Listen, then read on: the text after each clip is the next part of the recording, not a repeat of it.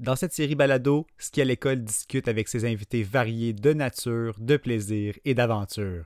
C'est connu, s'amuser à l'extérieur, c'est grandir à l'intérieur. Alors c'est parti, attachez vos bottines, on va se faire ensemble une randonnée parsemée d'histoires inspirantes. En route pour Capital Plein Air.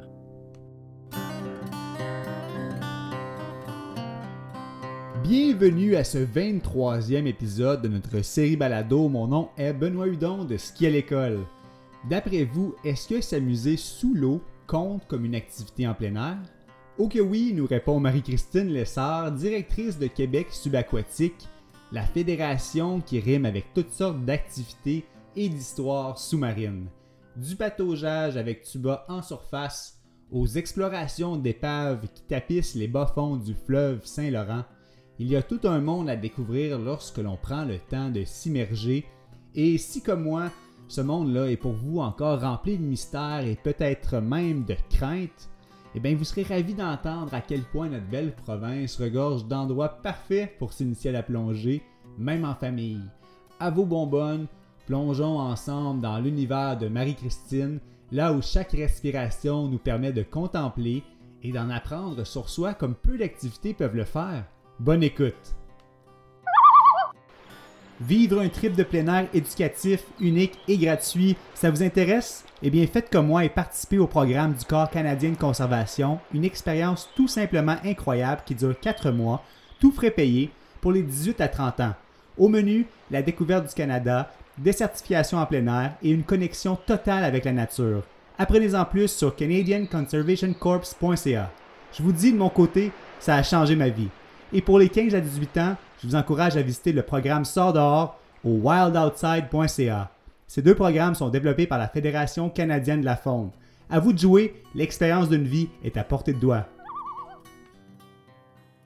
Marie-Christine, un grand merci d'être parmi nous. Comment te sens-tu à l'idée de jaser de plongée, plaisir subaquatique et plein air aujourd'hui?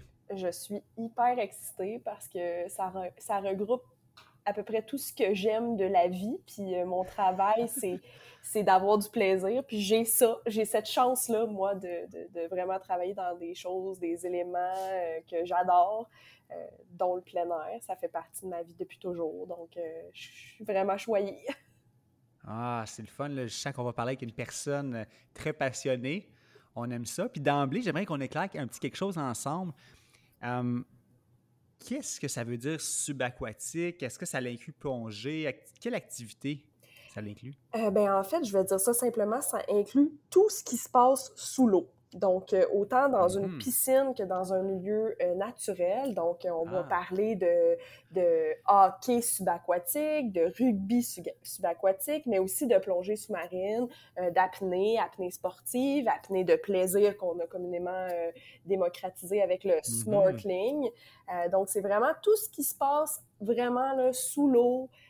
ce sont toutes ces activités-là que, que, dont on parle chez Québec subaquatique. Ah, qui intéressant. Ben, on, est, on est un peu dans le plein air, hein, n'est-ce pas? On est quand même dans le plein air, même si on est sous l'eau puis on a besoin d'une bonbonne pour respirer. Est-ce que, est que tu dirais que quand on part justement en journée euh, faire du snorkeling, l'ensemble de ça, est-ce qu'on a le sentiment d'être en plein air?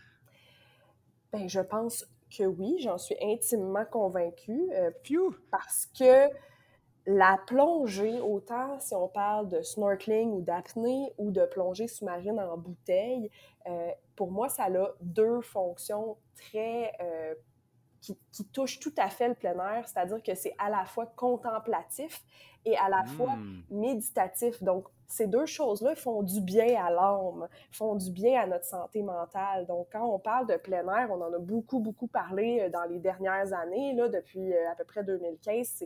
C'est rendu in, si je peux dire, de faire du plein air, mais ça a aussi d'autres fonctions que d'avoir des belles photos Instagrammables. Ça a aussi oh, tout à fait. des fonctions euh, qui, qui, ont un bienfait sur notre santé, autant physique que mentale. Donc, le, la plongée et l'apnée, euh, effectivement, peut-être que c'est pas un effort physique euh, très, très élevé, Par contre, euh, les, techniques de respiration pour bien respirer sous l'eau nous amènent dans un état vraiment de, méditation. Il faut contempler, il faut, faut être en harmonie avec notre environnement sous l'eau. Il faut être, faut être aussi conscient de ses, de ses limites, hein, parce qu'on n'est pas des individus qui sont euh, hmm. capables de respirer sous l'eau. Donc, ça nous prend des équipements, ça nous prend un tuba, ça nous prend d'autres méthodes pour pouvoir admirer ce monde-là qui se produit euh, sous, l'eau.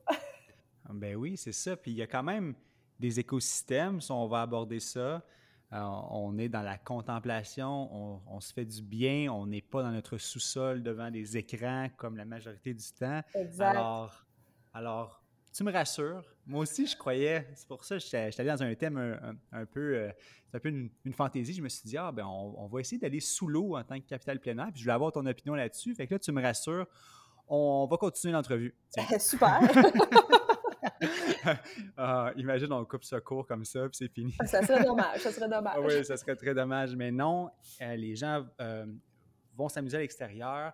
Lorsqu'on parle d'activités subaquatiques, et toi, personnellement, Marie-Christine, tu parlais de contemplation, d'effets positifs dans une vie. Toi, depuis quand tu patauges dans cet univers et euh, quel bienfait depuis ce moment-là tu en retiens? Euh, ben moi, le plein air m'est tombé dessus, euh, vraiment littéralement en 2015. J'étais une, une employée euh, dans une caisse populaire qui ne connaissait très peu le plein air. Euh, j'étais ah. pas issue d'une famille qui avait vraiment euh, encouragé cette pratique-là. Mais mm-hmm. ça a donné que je, ma caisse populaire était au stade olympique où il y a l'ensemble des fédérations de sport, de loisirs et de ah, plein air. Et mm-hmm. ça, c'est ça, je dis, ça m'est tombé dessus. Puis j'ai rencontré un, directeur général qui était euh, le directeur général de Cano Kayak Québec. Et euh, lui, euh, on a eu une connexion, une bonne chimie, puis il m'a offert un poste dans, hmm. cette, dans cette fédération-là. Fait que c'est comme ça que j'ai été en contact avec le plein air. Puis là, euh, ça en est suivi un poste de coordination, puis après ça, j'ai pris le poste de direction générale de Cano Kayak Québec, puis j'ai vraiment pu euh, m'investir en canot, en kayak, en canot camping, tout ça, puis j'ai vraiment adoré l'ensemble mmh. de mon expérience, autant au niveau de ce que c'est une fédération, puis ce qu'elle fait, mais aussi mmh. au niveau des activités euh, qu'on peut y faire. Puis on a un super beau territoire au Québec, donc il n'y a aucune raison qu'on ne fasse pas de plein air. Donc, euh, moi, comme ça m'est tombé dessus euh, à, l'âge de 27 ans, puis que là, je prends conscience qu'il y a ce magnifique monde-là, je me dis non, mais je peux plus passer ma vie à me, à me mettre la tête dans le sable. J'ai absolument besoin d'être en contact avec le plein air. Et donc, euh, j'ai donné toute la passion que j'avais chez Cano Kayak. Ça a été une super expérience. Puis à un moment donné, j'ai décidé de quitter vers d'autres défis. Et là, euh, Québec subaquatique m'a approché. Mm-hmm. Et euh, j'ai vraiment mis les deux pieds dedans encore. Je, je, me suis investie, puis on est là deux ans plus tard. je suis je, suis encore euh, à fond dans mon, dans mon plein air, je découvre une nouvelle activité, malgré que je faisais un petit peu de, de snorkeling de sud, comme on appelle, parce qu'ici au Québec, on, on, patauge en eau froide quand même, donc j'avais pas eu encore la chance de, de, mm-hmm. vivre cette expérience-là. Chose faite maintenant et j'ai grandement apprécié. J'encourage tout le monde à prendre euh, l'occasion d'aller euh, faire du snorkeling dans le fleuve. Vous seriez étonné de voir à quel point il y a des belles choses. Donc. Euh, mm-hmm. ça, euh, parenthèse là-dessus, est-ce que. Parce que c'est. On dirait que là, je vois déjà une barrière de, hum, avec le froid, comme tu mentionnais. Est-ce qu'on a besoin d'avoir un wetsuit, dry suit immédiatement ou euh, comment ça fonctionne si on va dans le fleuve, si on, si on continue là-dessus? ben, c'est certain que vous devez vous trouver un bon wetsuit mm-hmm. parce que l'eau est, l'eau est quand même assez froide, mm-hmm. malgré que, bon vous savez, euh, on organise le grand splash dans le Vieux-Montréal euh, en plein été. Le, fleuve n'est pas si froid à cet endroit-là, mais plus on va monter vers la côte nord, plus l'eau va être froide à l'année, donc autour d'un 4 degrés en tout temps, et elle peut descendre en bas de ça. Donc, ça peut quand même être assez froid. C'est important d'être bien équipé. Euh, la chance qu'on a au Québec, c'est qu'on a beaucoup de centres de location hein, qui permettent de faire la location d'un dry suit ou d'un wet suit, un vêtement étanche, ou un vêtement humide qui permet vraiment de créer une barrière avec le froid et de, et de ne pas nous empêcher d'aller vivre ces activités-là. Donc, c'est pas nécessaire de, de, courir euh, à la boutique de plongée la plus près pour aller vous acheter un, wet ou un dry, comme on le dit, euh, aussi rapidement. Prenez le temps d'aller en louer un, prenez le temps d'apprivoiser l'activité, puis après ça, si vous êtes vraiment un mordu puis que vous avez le goût d'en faire à chaque fin de semaine, ben vous, vous aurez peut-être l'occasion d'investir vraiment un, bon montant d'argent dans un, dans un vêtement étanche qui vous correspond euh, et qui est à votre grandeur et, et qui correspond à votre morphologie. ben oui, bien dit. Euh, l'accessibilité, ça commence par ça, la location, d'après moi, dans plusieurs euh, domaines et activités. Puis ça, c'est bien. Euh, ton parcours est intéressant. je dresse des parallèles avec le mien. ski à l'école, ski de fond. Moi, je faisais pas beaucoup de ski de fond avant, avant d'être approché pour être administrateur du programme. Fait que je comprends absolument quand ça rentre dans une vie. Ensuite, on se dit Ah, ce monde est fantastique, j'ai envie de le partager.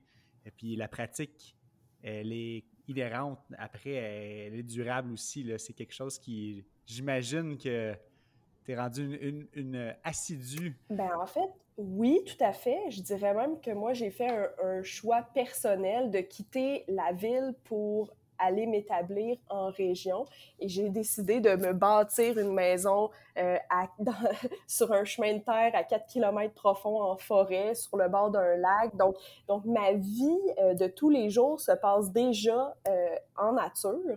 Donc, c'est sûr que les fins de semaine, oui, on, on, va faire de la randonnée en famille, du canot, du kayak, du canot hmm. camping ou du camping.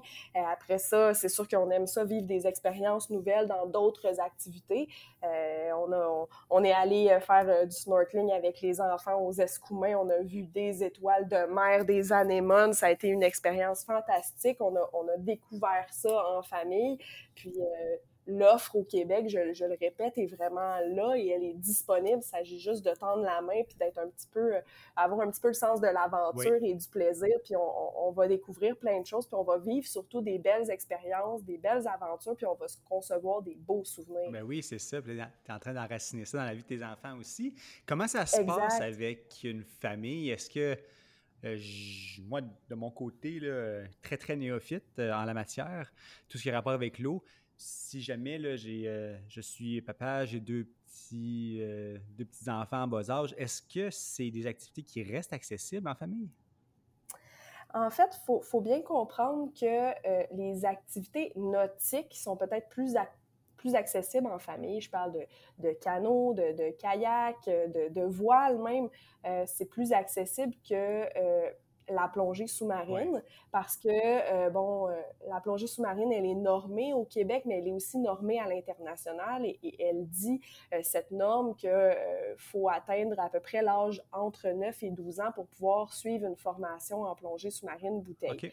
Toutefois, pour faire de l'apnée, il euh, n'y a, pas d'âge hmm. minimum. Donc, vous pouvez vraiment amener vos enfants, euh, profiter de, de, de, de, ce qui se passe dans, dans, dans, votre lac derrière chez vous, autant que si vous, vous prenez une activité d'apnée nordique aux Escoumins ou en Gaspésie, par exemple. Donc, euh, c'est vraiment accessible de ce côté-là parce que, ben, ça, sans, sans, prendre rien pour acquis, mais les, Québécois, on, a beaucoup tendance à donner des cours de natation à nos enfants parce qu'on a beaucoup de donc, euh, la base de l'apnée, c'est de, savoir plonger, de savoir respirer. Donc, euh, de savoir nager, de savoir respirer, c'est des choses qu'on possède quand même à un, très jeune âge. Donc, c'est quand même accessible. Ah, mais je trouve ça intéressant, cette partie-là. Apprendre à respirer, être dans l'eau, comme tu le disais d'entrée de jeu, c'est d'avoir une respiration peut-être plus posé, d'observer chaque mouvement compte. On ne veut pas dépenser trop d'énergie et ainsi trop d'oxygène. Hum, ça, c'est peut-être quelque chose qui peut être un peu anxiogène pour certains. J'imagine que d'aller dans l'eau. Est-ce que le fait d'amener des enfants, est-ce que c'est quelque chose que vous étudiez, ça? Est-ce que les. ou que vous avez observé à la Fédération, si les jeunes sont initiés plus tôt euh, il y a une meilleure relation, si on peut dire, avec l'eau? Euh, on n'a pas étudié ça directement. Euh, je pourrais pas répondre à la question avec euh, autant d'assurance, mais je, dirais ceci, puis ça fait partie de mon expérience. Plus vite on, met les enfants en contact avec l'eau, mieux est la gestion de leur peur de l'eau, mieux est aussi le, et diminue le risque de, de noyade ou d'accident euh, liés, liés à l'eau. Donc, je pense que c'est vraiment important de, de, de, mettre en contact nos enfants avec l'eau. Euh, la Société de sauvetage offre plusieurs euh, programmes pour donner des cours de natation aux enfants. Donc, c'est vraiment mm-hmm. pas une problématique, je pense, au Québec d'avoir accès à, à, des cours pour les enfants. En ce qui a trait à la plongée directement, euh, nous, on n'a pas fait d'études là-dessus, euh, mais on voit quand même un, intérêt grandissant euh, pour des jeunes, je parle mineurs, pour cette activité-là. Donc, peut-être que ça va être intéressant dans les années à mmh. venir, effectivement, de, voir comment cette popularisation-là se, se fait dans le temps. Mm-hmm. Est-ce qu'il y a des traits de caractéristiques, euh, si je reformule un, tout petit peu, peut-être moins scientifique étude, mais est-ce qu'il y a des traits qui s'observent chez les plongeurs, plongeuses, les gens qui font de l'apnée, qui se disent Ah, OK, ouais, si, euh, si on partage ces traits-là à d'autres, ben justement, il y a peut-être euh, des, bons côtés, des bienfaits à tirer de ça?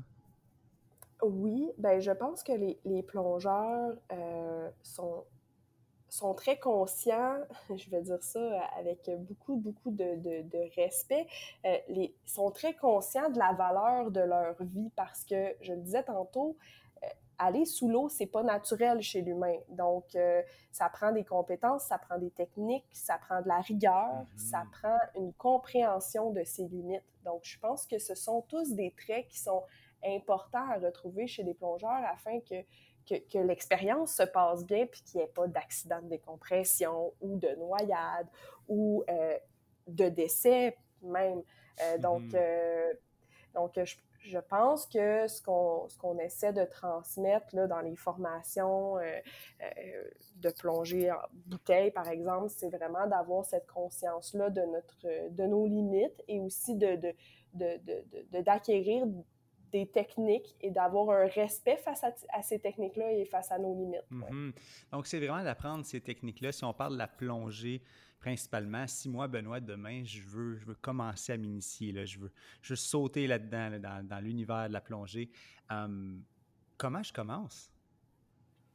Ben, en fait, euh, au Québec, encore je le dis, on, est chanceux. On a euh, une grande variété euh, d'agences internationales qui offrent des, des, certifications en plongée. Donc, il y en a à peu près, je dirais près d'une quinzaine. Donc, il y a beaucoup d'offres. Puis, ces, ces agences-là sont affiliées avec des écoles qui ont euh, souvent pignon sur rue. Donc, il y en a environ une 200 sur le territoire québécois. Donc, simplement une recherche Google euh, pour prendre un cours de plongée euh, sous-marine. Euh, vous regardez dans votre région qu'est-ce que qu'est-ce que qu'est-ce qui est offert et vous prenez contact. Et ce sont des, des instructeurs qui sont accrédités par Québec subaquatique. Donc, ils sont tout à fait en règle et respectent toutes les normes de leurs agences, mais aussi de la réglementation du Québec pour plonger en eau froide. Donc, on peut vraiment prendre une formation en toute sécurité au Québec sans, sans avoir trop d'inquiétude. Et euh, ben, en fait, la formation repose sur une partie théorique et sur euh, une partie pratique. Donc, la partie théorique, euh, maintenant, grâce à, on va dire ça, grâce à la pandémie, mm-hmm. elle se fait presque entièrement en ligne. Et la partie pratique, ben, il y a deux plongées, en, deux jours en piscine et deux jours dans un milieu naturel. Donc, on vous donne vraiment toutes les techniques, toute l'information que vous avez besoin pour vraiment être capable d'aller faire une plongée autonome quand vous sortez de cette certification. Ah, OK. Puis ça, c'est votre rôle, ça, à Québec subaquatique, d'avoir quelque chose d'uniformisé dans la province. Oui, ben en fait, nous, notre rôle, c'est qu'on est, euh, mandataire du gouvernement euh, du Québec pour euh, s'assurer que les, instructeurs et les plongeurs respectent la, la réglementation sur la plongée sous-marine récréative du Québec, qui en soi euh, norme l'activité euh, avec différentes mesures, mais principalement, elle repose sur le fait qu'on a un contexte particulier au Québec qui est euh, l'eau froide. Mm. Donc, c'est important d'avoir de, des compétences pour gérer cette, cette eau froide-là, ce qu'on ne vous donnerait pas, par exemple, si vous alliez suivre une formation en plongée sous-marine au ah. Mexique. OK, c'est ça la nuance que j'entends. J'ai déjà entendu ça en, Thaïlande. On, on, regardait pour prendre une certification et euh, on disait que ça ne s'appliquait pas au Québec. Est-ce que c'est vrai? Pour plonger ici, il faut vraiment celle du Québec? À cause de l'eau. C'est ça. Oui, c'est ça. Mais vous pouvez suivre une formation euh, en Thaïlande, par exemple, pour reprendre votre exemple, euh, et revenir au Québec et faire, et faire votre, votre équivalence qu'on appelle. Donc, en fait, hmm. c'est un petit module supplémentaire qui vous est donné, euh, qui réside en une plongée et une petite portion théorique supplémentaire à la formation que vous auriez déjà suivie, par exemple, dans un autre pays. Donc, c'est pas, pas très compliqué d'avoir cette, cette équivalence supplémentaire-là, mais ce qu'elle vous permet, c'est de pouvoir plonger justement en eau froide. Parce que c'est l'équipement qui change dépendamment de la température de l'eau. Donc ici, vous allez devoir plonger avec une cagoule, des, mitaines et des bottines, ce que mhm. vous n'aurez pas à faire dans de l'eau chaude dans le sud, par exemple. Donc la manipulation des autres équipements que vous avez sur le corps est différente quand vous avez votre tête encagoulée et vos mains dans des gants. Donc, euh, vous n'avez pas la même dextérité, vous n'avez pas la même possibilité de tourner la tête. Mm. Donc, c'est vraiment important de, de, de, de, savoir comment, euh, comment gérer cette, cette différence-là, puis euh, d'ajuster vos équipements adéquatement pour que vous puissiez être en mesure de, bien les utiliser. OK, je comprends. Et quand on parle d'équipement, est-ce qu'il y a un ensemble de base? Qu'est-ce que, est-ce que, par exemple, tu as de l'équipement que tu peux donner un exemple, des pièces d'équipement essentielles à se procurer quand on commence? Ben, je dirais que la première chose, c'est une bouteille remplie d'oxygène. Oh. Hein, c'est pas mal la base. Et je dirais que cette pièce d'équipement-là est reliée par, euh, à un détendeur que vous vous mettez dans la bouche qui vous permet de respirer l'air qui se trouve dans votre bouteille. Donc, ça, c'est quand même une pièce d'équipement assez importante. Euh, je dirais aussi qu'on on va, on va porter, comme on le disait tantôt, un, un, dry ou un wetsuit euh, pour se protéger du froid. Je l'ai mentionné, cagoule, mitaine, bottine. Euh, par-dessus tout ça, il y aurait aussi une veste pour aider à la flottabilité, donc qui permet de gérer votre air pour être capable de monter ou descendre dans l'eau. Mm-hmm. Vous avez aussi des palmes pour vous aider à vous déplacer parce qu'on en n'encourage pas les gens à utiliser les mains comme quand on fait euh, de la natation. on va dire, on utilise les mains pour avancer. Non, en plongée, on va utiliser nos pieds. Nos mains nous servent à gérer notre équipement, à pointer, à communiquer avec notre binôme. Euh, et les pieds servent à, se déplacer avec les pales. OK. Comment la bonbonne est accrochée à notre corps? C'est juste une ceinture autour de la poitrine? Quelque chose comme ça? Oui, ben c'est ça. Il y a comme un genre de harnais qui vient avec cette, euh, cette bonbonne-là. Donc, on met la bonbonne dans le harnais, ce qui nous permet de l'enfiler. Euh, sur les épaules, puis elle tient dans notre dos. il y a des gens qui font des plongées très, très, très profondes, qui sont des plongées très techniques, qui vont avoir deux bouteilles pour avoir deux sources d'air. Hmm. Euh, donc, euh, c'est des harnais qui sont vraiment conçus pour, pour maintenir la bouteille en place. Ah, est-ce que, euh, parce que là, les plongées très techniques, profondes, ça implique un niveau de, d'expérience assez élevé. Donc, il doit y avoir toutes sortes de gens qui pratiquent la plongée, les activités récréatives subaquatiques. Est-ce qu'il y a une communauté? Est-ce qu'il y a des festivals dans ce monde-là? Le, festival de plongée, par exemple? En fait, il n'y a pas de festival, euh, ben, pas au Québec en tout cas. Il y en a peut-être ailleurs dans le monde, mais euh, ça dépasse un peu euh, ma connaissance. toutefois, il existe un, genre de colloque pour hmm. les gens de la plongée qui a lieu aux États-Unis, qui regroupe plein de boutiques, plein de, d'écoles de, plongée. Ça s'appelle le DEMA, D-E-M-A. Euh, donc, c'est quand même assez spécialisé. Habituellement, ce sont les gens qui sont vraiment issus du hmm. milieu qui vont se déplacer dans, ces, dans, cette, dans cet événement-là. Euh, il y a des conférences qui sont données, tout ça. C'est peut-être un peu moins accessible pour euh, les, les, néophytes, là, les gens qui commencent. C'est peut-être pas... la place à aller. C'est pas, la place à aller, ah. non. il y a quelques années, il y avait le Festival de la Grenouille qui existait, donc il y avait des plongées qui se faisaient là, mais ça, c'est mort de sa belle mort, ah! cette chose-là, malheureusement. Ah. donc, je dirais que oui, moins d'événements au Québec, effectivement. Ah bon, ben le message est lancé. Il y a peut-être quelqu'un qui va nous écouter qui va dire Moi, je pars à un festival de plongée. Euh, on l'encourage. Contactez la Fédé, on est intéressé. Excellent. si euh, Benoît a commencé euh, récemment là, avec ses enfants, si on prend toujours le, Benoît fictif qui s'initie à la plongée, et là, il est rendu quand même assez. il, est, moyen, il est intermédiaire.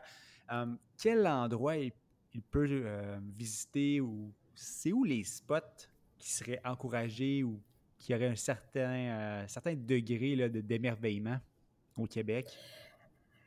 Euh, ben, il faut comprendre qu'au Québec, il y a 345 sites de plongée qui sont répertoriés d'ailleurs sur le site de Québec subaquatique. Mais dans ces sites-là, euh, il y en a deux qui ont une renommée internationale. Donc, il y a la base de plongée aux Escoumins et euh, la base de plongée à Gaspé. Hmm. Ce sont deux sites euh, qui sont très, très, très prisés par, les tourismes, par le tourisme local, mais aussi par le tourisme international. Donc, ce sont des sites qui permettent d'avoir des plongées à la fois, je veux dire, débutantes intermédiaires jusqu'à du très avancé hmm. technique.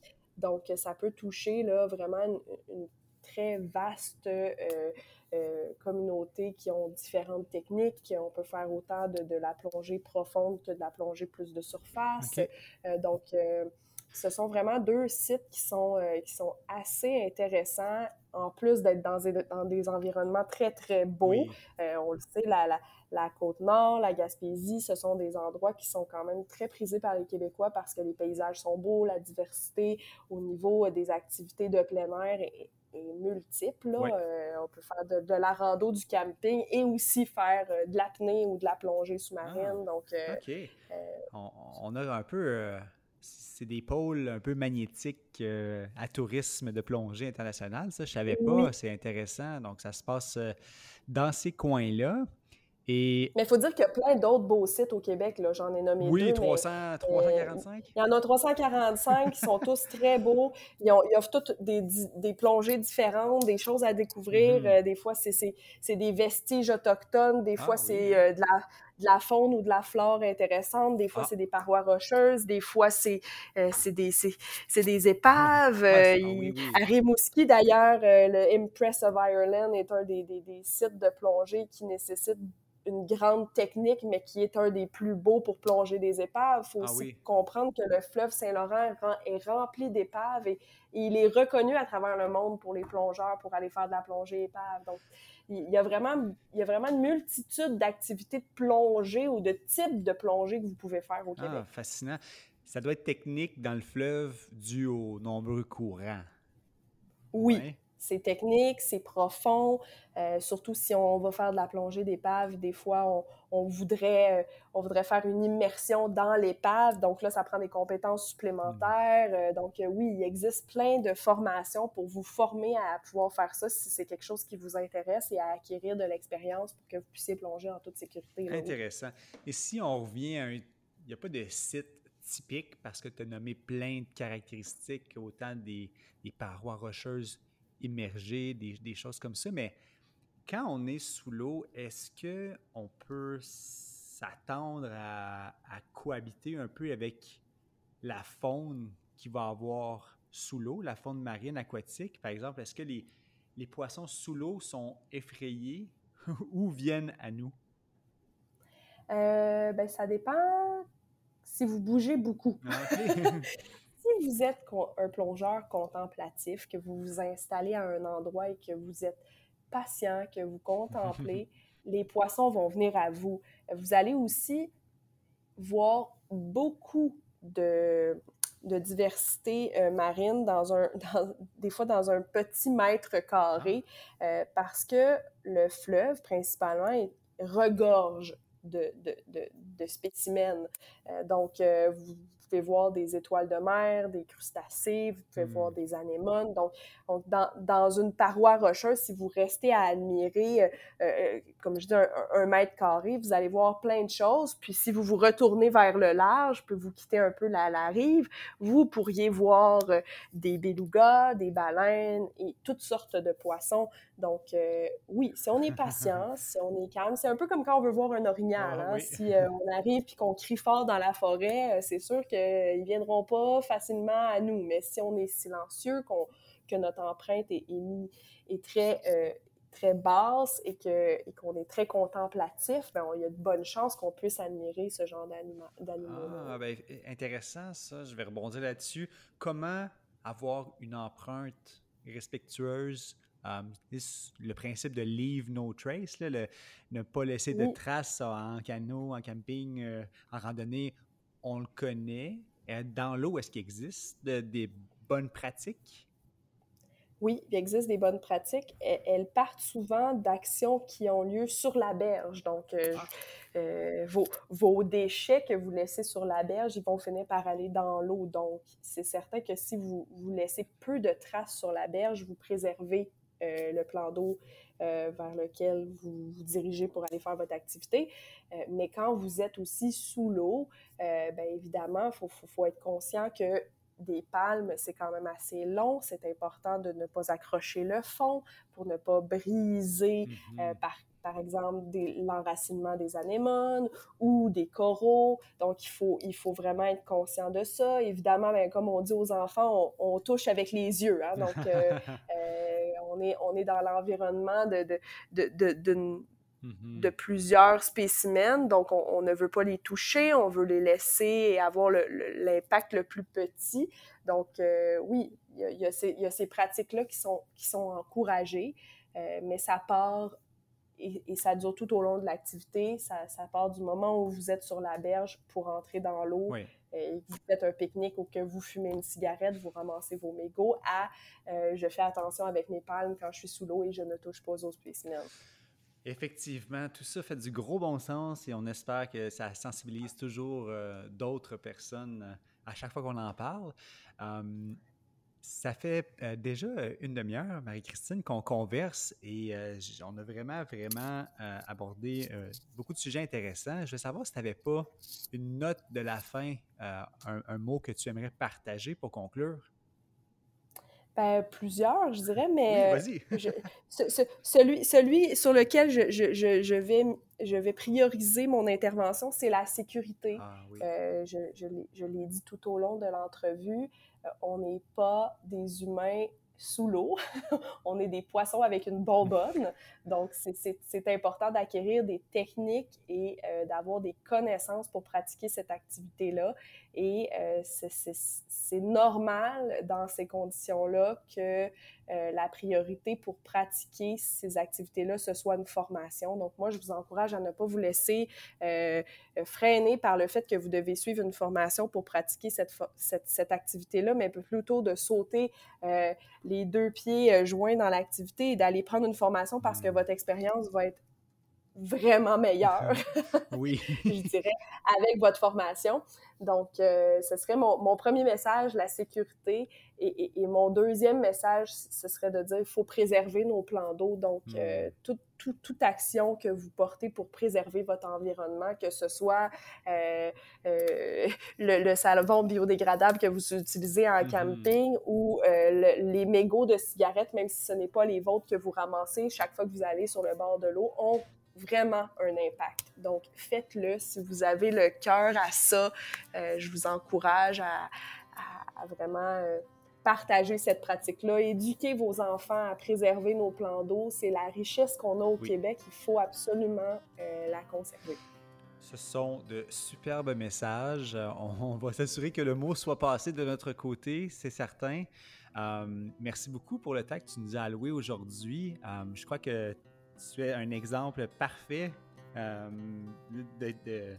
qui, nous inspire au fait que la plongée, c'est accessible. Dès qu'on y goûte, je suis certain que les plaisirs subaquatiques peuvent rester dans une vie. Tu es une très bonne ambassadrice ton message, ta voix le, confirme quand tu en parles. C'est beau à entendre. Alors, merci, beaucoup, Marie-Christine. Et là-dessus, je te souhaite une bonne fin d'été. Ben, une bonne fin d'été à, toi aussi, Benoît. Puis j'espère avoir de nouveaux adeptes de plongée dans les prochaines années. Oh oui, c'est l'objectif. Merci encore. wow! Je crois que c'est confirmé. De mon côté, je vais aller m'initier à la plongée. C'est certain au cours des prochaines années et j'ai bien réalisé que la particularité de l'eau froide ici dans notre nordicité, au Québec euh, spécifiquement en, ce qui nous concerne, mais ça prend des, compétences additionnelles mais qui doivent être très très très enrichissantes lorsqu'elles sont en poche parce que le fleuve Saint-Laurent, c'est quelque chose qui m'attire beaucoup et j'espère que la conversation euh, et le, témoignage de Marie-Christine vont influencer beaucoup de personnes à aller explorer respectueusement ce grand cours d'eau et tous les autres euh, dans notre belle province. Alors, merci beaucoup Marie-Christine, ça a été super inspirant et je suis certain euh, qu'avec ce genre de propos, on va démocratiser l'accès sous l'eau. Eh oui, merci à, vous d'avoir écouté l'épisode au complet.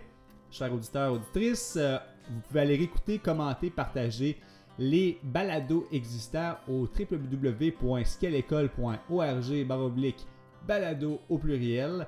Euh, merci à la Fédération canadienne de la faune pour le support, aux Caisses Desjardins aussi qui alimentent la conversation autour du plein air depuis le début de l'aventure de Skelecole, très très très apprécié. On se dit à très bientôt tout le monde pour euh, une autre balade auditive de Capital Plein Air.